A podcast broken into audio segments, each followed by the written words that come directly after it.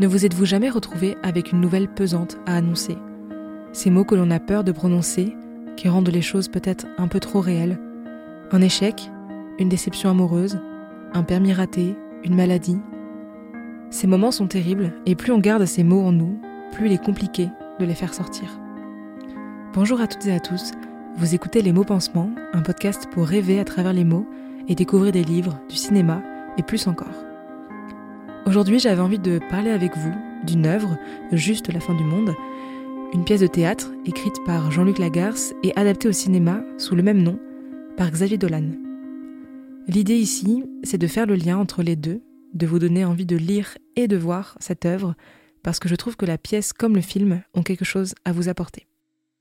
Avant de continuer, j'aimerais vous lire le résumé qui est inscrit au dos du livre. Le fils retourne dans sa famille pour l'informer de sa mort prochaine. Ce sont les retrouvailles avec le cercle familial où l'on se dit l'amour que l'on se porte à travers les éternelles querelles. De cette visite qu'il voulait définitive, le fils repartira sans avoir rien dit. Bon, on commence euh, assez fort, je trouve le résumé annonce bien la couleur. J'aimerais vous parler tout d'abord de l'intérêt de voir le film avant la pièce.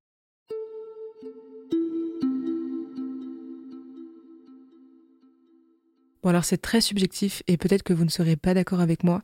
Euh, j'ai tendance plutôt à regarder les films après avoir lu euh, les livres, les pièces de théâtre, puisque j'ai tendance à vouloir imaginer par moi-même les décors, le physique des personnages, leurs gestuels, les expressions de leur visage. Enfin, tout ça, vous avez compris. Mais là, pour le coup, j'ai fait l'inverse et je suis très heureuse euh, d'avoir vu d'abord le film, même deux fois, parce que je, l'ai vu d'abord parce que j'aime énormément le travail de Xavier Dolan et je pense vraiment que ça a été un moyen d'apprécier encore plus la pièce.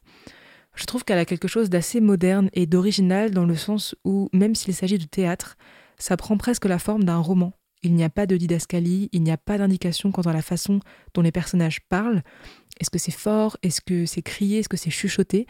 Nous savons au début qu'elle se retrouve dans la maison familiale, mais on ne nous donne pas plus d'indications que ça. Si vous avez envie de découvrir du théâtre mais que vous avez un peu du mal avec euh, les didascalies, ou je sais pas, peut-être que c'est justement l'occasion de se plonger dedans. Donc, bon voilà, je me suis un peu perdue, mais si je reprends le fil de ce que je disais, je trouve qu'il y a un vrai intérêt à regarder le film et à lire la pièce ensuite.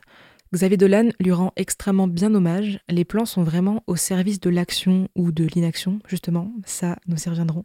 Le réalisateur pose un décor, les acteurs apportent les expressions faciales, les gestes, et je trouve que ça enrichit vraiment la pièce.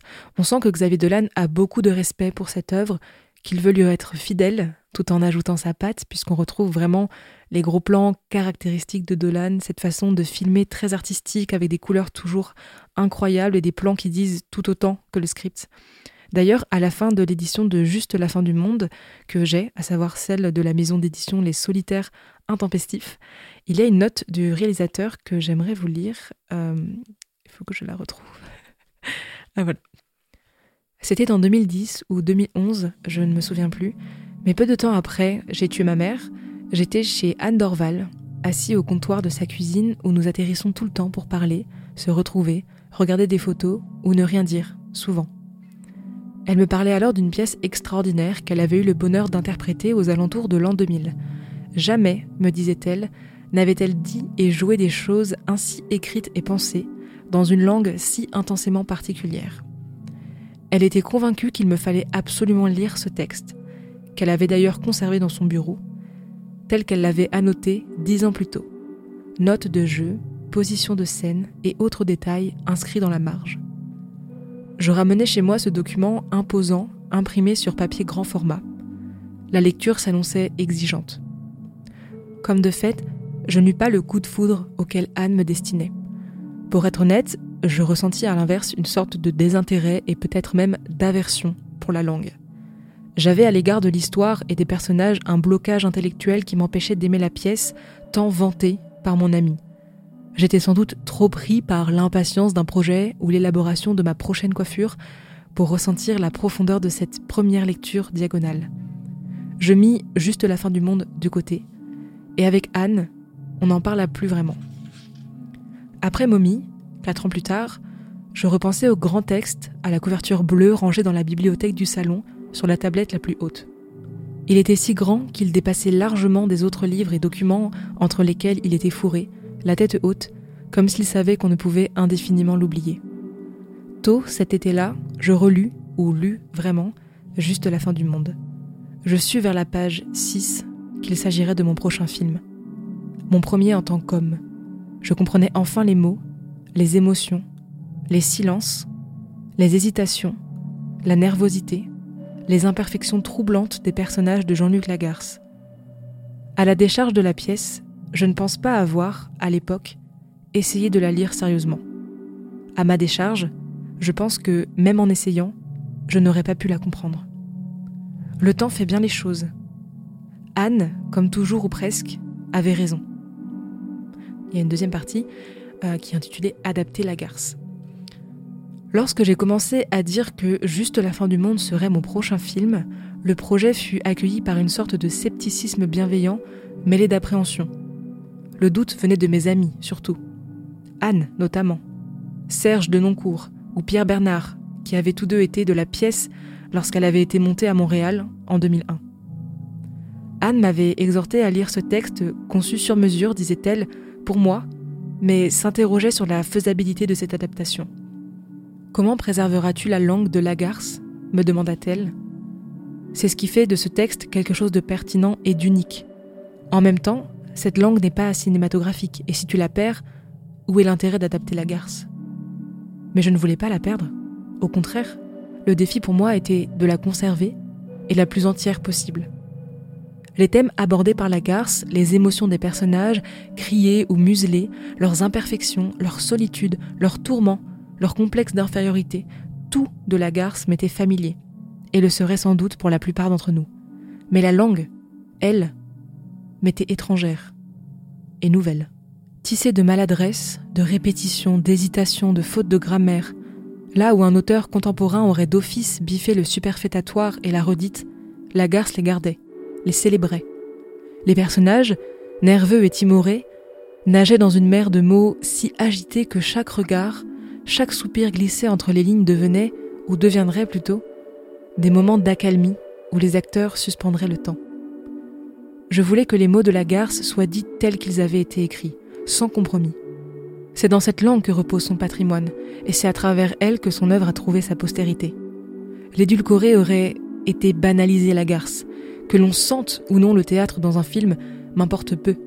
Que le théâtre nourrisse le cinéma, n'ont-ils pas besoin l'un de l'autre de toute façon donc ça, c'est des mots de Xavier Dolan qui ont été écrits euh, en avril 2016. Et justement, je trouve que dans ces mots, on comprend tout l'intérêt de pouvoir lire la pièce et voir son adaptation cinématographique, puisque les deux se complètent, se répondent.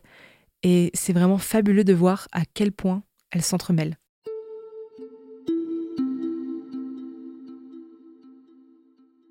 Dans la préface de l'édition que j'ai de cette pièce, écrite par Jean-Pierre Sarrazac, ce dernier dit à un moment du théâtre de la Garce, on pourrait dire ce que Tchékov disait de ses pièces. Il ne s'y passe rien. De grandes actions prévues, effectuer son retour, annoncer sa nouvelle, délivrer son message. Aucune n'atteint son but, ni même n'accède à un début de réalisation. Et c'est de ça dont j'avais envie de vous parler aussi. Juste la fin du monde trouve aussi son originalité dans le fait qu'elle ne retrace que la tentative de dire de Louis, mais que celle-ci se solde d'un échec. C'est la tentative qui est le sujet même de la pièce. Y a-t-il un bon moment pour dire ce genre de choses? Et si oui, quand est-ce que c'est le bon moment?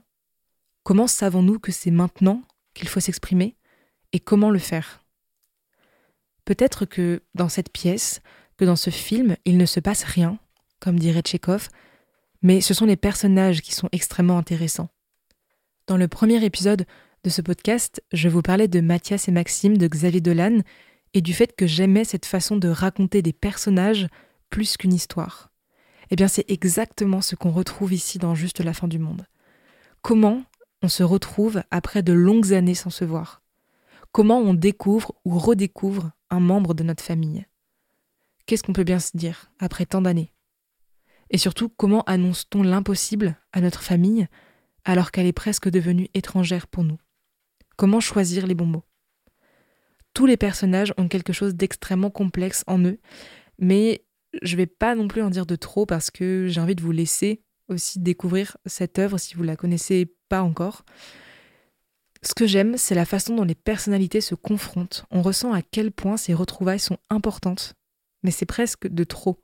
Alors oui, factuellement, il ne se passe rien, mais c'est peut-être aussi en ça que tient toute la dramaturgie de Jean-Luc Lagarce. C'est parce que Louis n'arrive pas à dire, qu'il n'arrive pas à prendre la parole, que nous sommes tenus en haleine.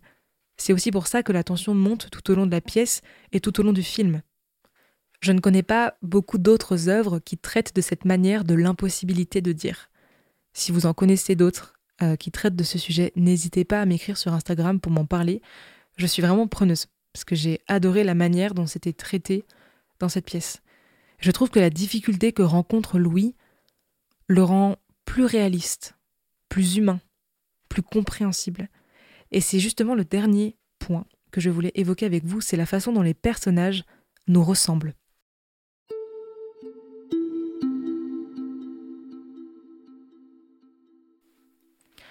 En effet, on a déjà toutes et tous plus ou moins pu se retrouver à la place de Louis, comme je le disais dans l'introduction, même si nous n'avions pas quelque chose d'aussi grave à annoncer, je l'espère en tout cas, on a toutes et tous pu se retrouver dans la difficulté de dire, d'avouer un échec, une faute, une déception, et c'est ok.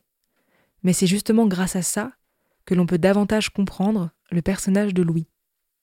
Mais il en est de même pour les autres personnages ou pour les situations dans lesquelles ils se retrouvent. Il y a même quelque chose de drôle parfois dans la gêne que ces retrouvailles suscitent.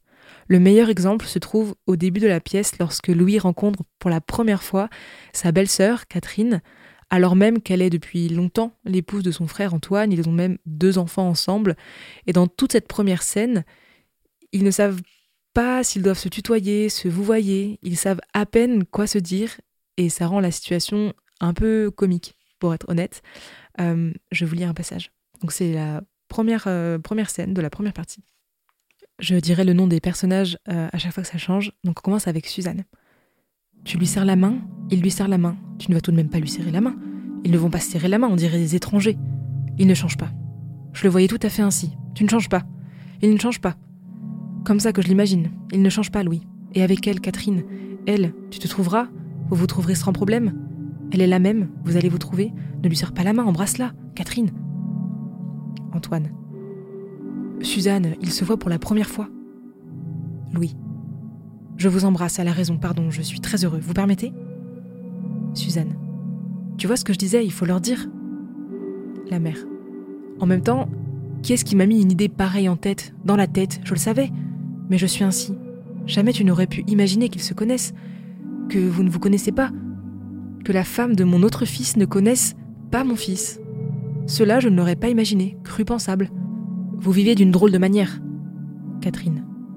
Lorsque nous nous sommes mariés, il n'est pas venu et depuis, le reste du temps, les occasions ne se sont pas trouvées. Antoine. Elle sait ça parfaitement. La mère. Oui, ne m'expliquez pas, c'est bête, je sais pas pourquoi je demandais ça. Je le sais aussi bien, mais j'oubliais, j'avais oublié toutes ces autres années. Je ne me souvenais pas à ce point, c'est ce que je voulais dire. Bon, je vais m'arrêter là. Je sais pas si vous avez perçu euh, un petit peu la confusion des personnages.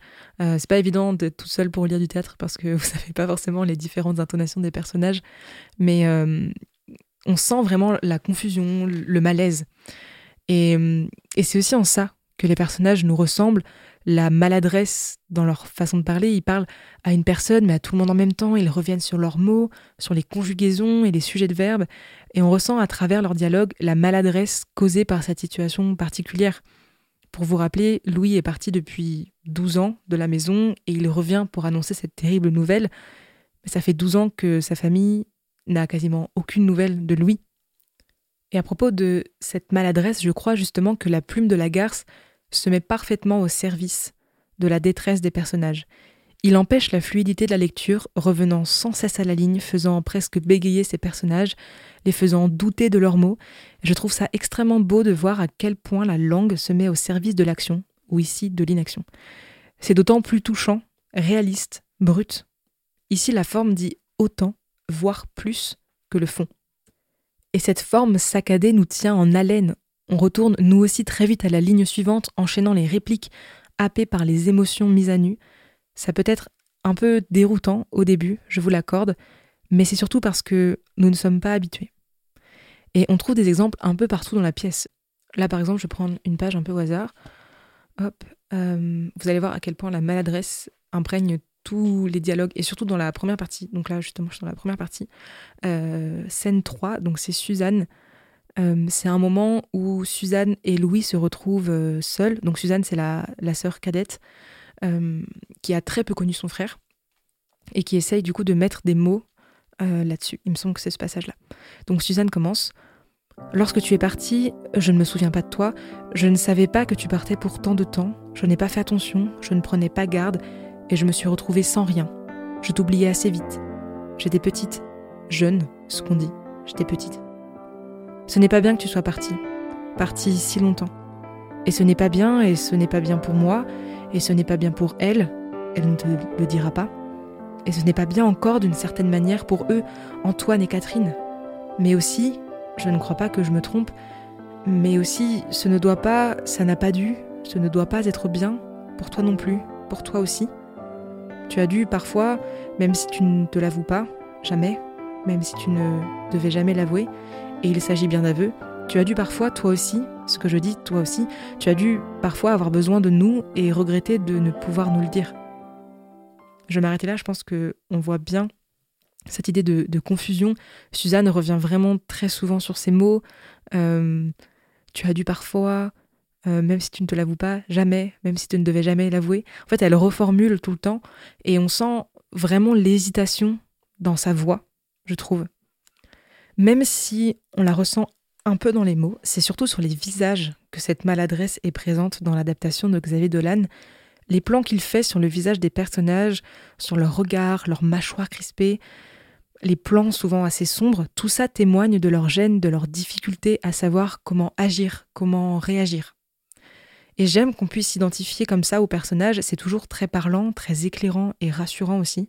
J'aime que les personnages de cette œuvre soient loin d'être parfaits, qu'ils aient tous leurs failles, leurs défauts, que la situation exacerbe, et leur changement d'humeur. Plusieurs sont sur la défensive parce qu'ils ne savent pas comment se comporter, et il n'y a pas de fioriture dans la confection de ces personnages. Ils sont bruts, imparfaits, pleins d'aspérité, et c'est ce qui les rend intéressants. C'est ce qui fait que l'intrigue de l'œuvre peut reposer sur eux. Les personnages nous ressemblent, mais ils nous donnent aussi à voir la complexité de la famille. Jean-Luc Lagarce nous décrit les personnages que par leur rôle au sein de la famille et par leur âge. Au début euh, de la pièce, juste avant la première scène de la première partie, donc comme souvent dans les pièces de théâtre, on a une partie euh, personnage c'est détaillé, et là on a Louis, 34 ans, Suzanne, sa sœur, 23 ans, Antoine, leur frère, 32 ans, Catherine, femme d'Antoine, 32 ans, la mère, mère de Louis, Antoine et Suzanne, 61 ans. Tout ce que l'on sait d'eux, ce sont leurs rôles dans la famille. On apprend un peu plus tard le métier d'Antoine ou les envies de Suzanne, mais tout tourne principalement autour de la famille. Pourtant, celle-ci semble chaotique, mais j'ai aimé la façon dont l'auteur crée des petites bulles de discussion. Chaque personnage a son moment privilégié avec Louis, nous dévoilant ainsi la complexité des diverses relations qui régissent la famille parce que c'est ça aussi faire famille. Ce n'est pas entretenir une relation, mais bien en entretenir autant qu'il y a de membres. C'est ce qui la rend difficile. Et c'est ce qui illustre aussi bien la pièce que le film. J'espère que ça vous aura donné envie de vous plonger dedans ou de vous replonger dedans. Je vous invite vraiment à les lire et les regarder ensemble. Je trouve que l'adaptation cinématographique apporte un gros plus à la pièce, et de manière très respectueuse. Il faut aussi saluer le jeu d'acteurs et des actrices. C'est un film avec Gaspard Ulliel, Marion Cotillard, Léa Seydoux, Vincent Cassel et Nathalie Baye, et honnêtement, leur jeu est absolument parfait. J'espère que ça vous aura donné, voilà, comme je disais, envie de vous y replonger. Je ferai d'autres épisodes de ce genre pour comparer l'œuvre originale à son adaptation cinématographique, toujours avec beaucoup de subjectivité, puisque c'est le but ici. Si ça vous a plu, vous pouvez laisser une note au podcast ou un petit commentaire en fonction de la plateforme sur laquelle vous m'écoutez. Et on se retrouve la semaine prochaine pour un nouvel épisode. D'ici là, prenez soin de vous et ouvrez grand les yeux et les oreilles.